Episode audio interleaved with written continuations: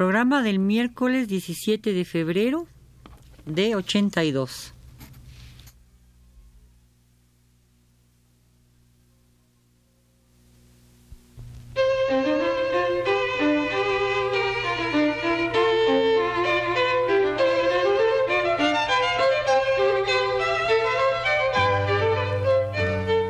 Divergencias. Programa a cargo de Margot Glantz.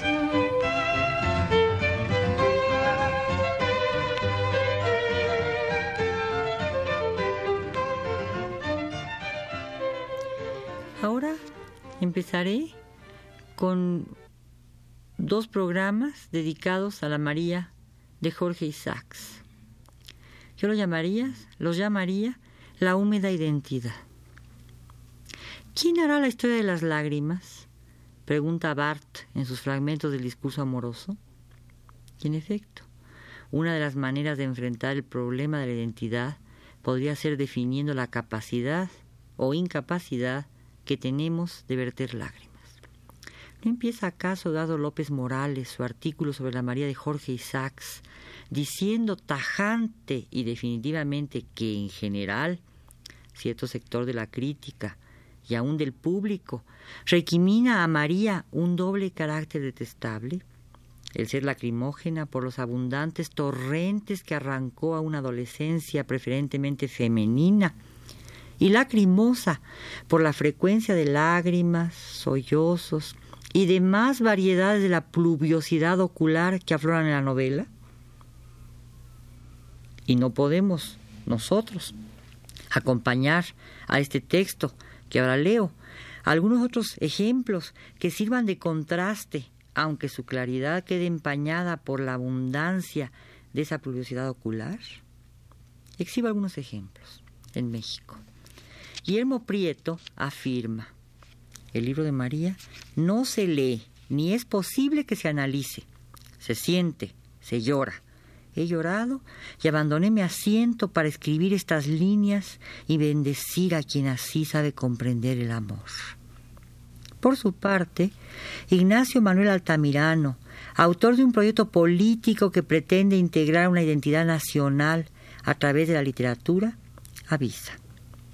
Esta pequeña historia de amor ha llenado de lágrimas hasta rebosar la copa de los corazones sensibles porque en México María será la dulce y preferida lectura de los que saben amar.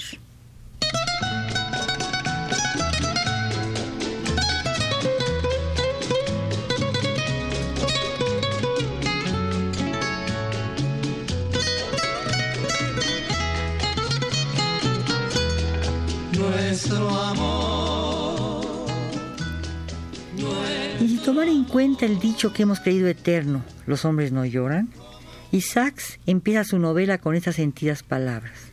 Páginas queridas, demasiado queridas quizás, mis ojos han vuelto a llorar sobre ellas. ¿En qué quedamos entonces? El siglo XIX llora al trazar su identidad y el siglo XIX se lo reprocha. Lo que es virtud se vuelve defecto, es más, se vuelve regla.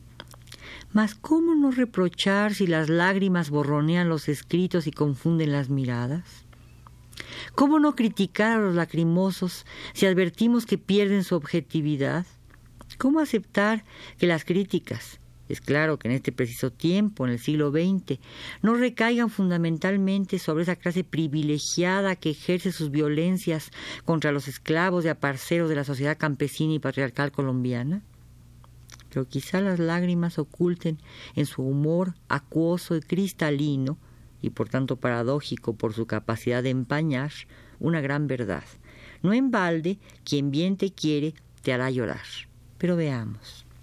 Cada siglo ha manifestado su relación con el mundo a través de los distintos humores que su cuerpo exhala.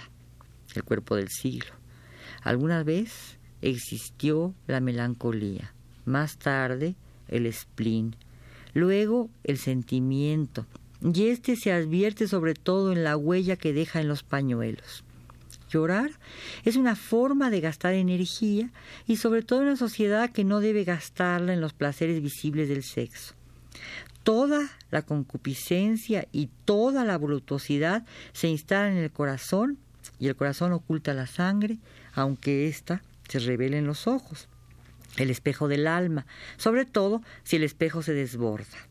El corazón conduce la sangre por el cuerpo y la sangre puede ser caliente y apasionada, aunque solo la veamos cuando se derrama. La sangre apasionada, en cambio, se licúa y aparece transformada en lágrimas, a veces hasta en perlas, porque los labios son corales y la sangre es como el rubí.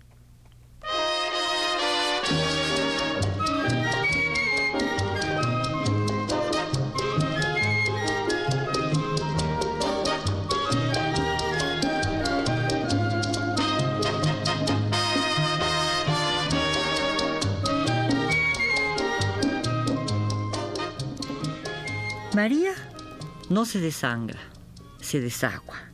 Las manifestaciones fisiológicas nunca son las mismas. Tampoco lo, han sido las enfermedades que han corrompido los cuerpos de los diferentes siglos. Apenas oímos ahora de la peste bubónica. No oímos tampoco de la lepra, menos aún de la tradicional tuberculosis. Oímos sobre el cáncer.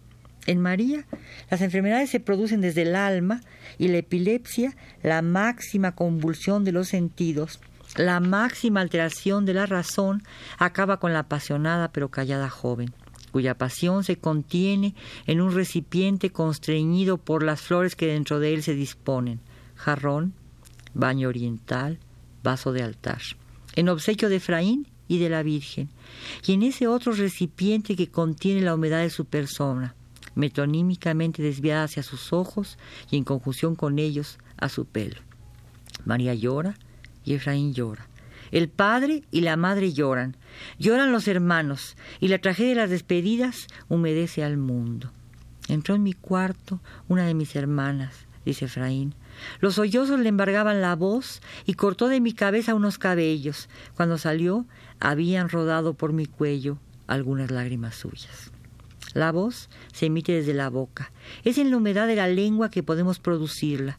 El sollozo acalla la voz y organiza con la pluviosidad ocular otros lenguajes. Subrayo. A la mañana siguiente, mi padre desató de mi cabeza, humedecida por tantas lágrimas, los brazos de mi madre. El padre, culpable de toda la humedad, por su autoritarismo, sufre a pesar de sí mismo y cuando se despide ocultaba el rostro a, mis miradas. Efraín cabalga y las pisadas del caballo ahogan sus, mis últimos sollozos. Ocultar el rostro a la mirada es negarse a mostrar los ojos inundados, y Efraín responde, ocultando también, dice él, su voz más sentimental e íntima en los pasos de la bestia.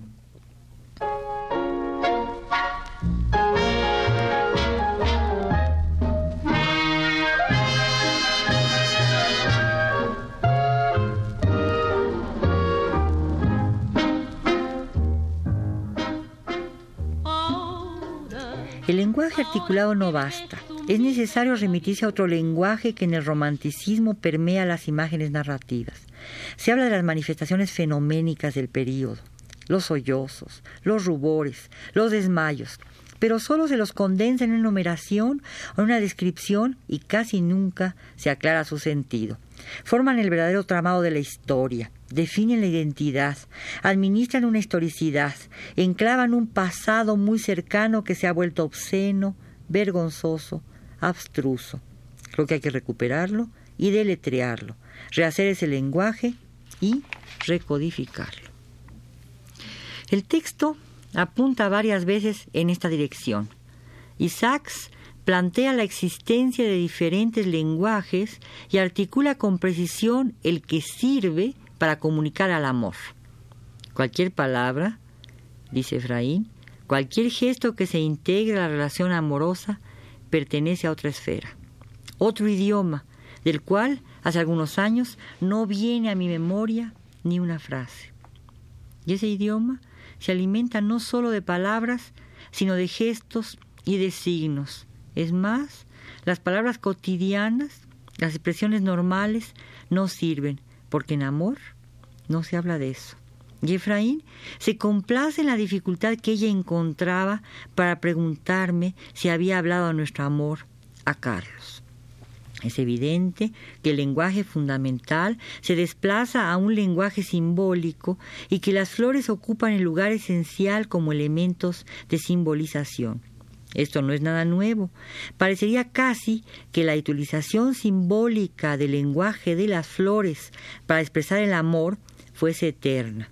Sin embargo, como en el caso de las lágrimas, cada flor utilizada y cada lágrima derramada reenvían a una convención, a un discurso historizado, porque aunque las flores sean amorosas, cada forma de amor se liga a otros discursos a otros lenguajes, aquellos que obsoletos se han vuelto discursos inactuales, como lo expresa Barth.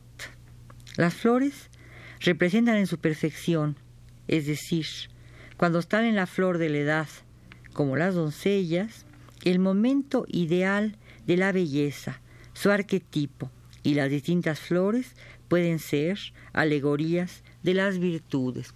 Si todo el texto está eh, empedrado, es muy feo decir empedrado con relación a las flores, pero está lleno de eh, imágenes en donde los enamorados eh, utilizan un lenguaje que es su lenguaje secreto, aunque por otro lado es un lenguaje absolutamente público, porque todos los enamorados de la época lo utilizan, en donde todas las veces que se hablan, no se hablan más que por los ojos, es decir, miran las flores que están sirviendo como letras que eh, constituyen unas frases absolutamente apasionadas que los demás personajes, aunque conozcan el lenguaje, no entienden totalmente. Y no lo entienden porque entre los enamorados eh, se ha establecido un tipo de relación específica en que cada una de las formas de colocación de las flores y el tipo de flores que se colocan tienen un sentido absolutamente determinante. Sin embargo, nunca estas flores y este tipo de lenguaje sobrepasa el tipo de codificación clásica del romanticismo. Bueno, yo seguiré hablando de estas flores y de estos lenguajes en la próxima eh, eh, sesión que tendrá lugar el miércoles que entra. Muchas gracias.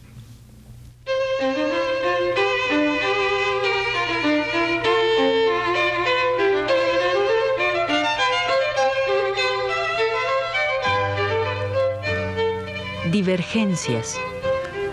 Programa a cargo de Margot Glantz.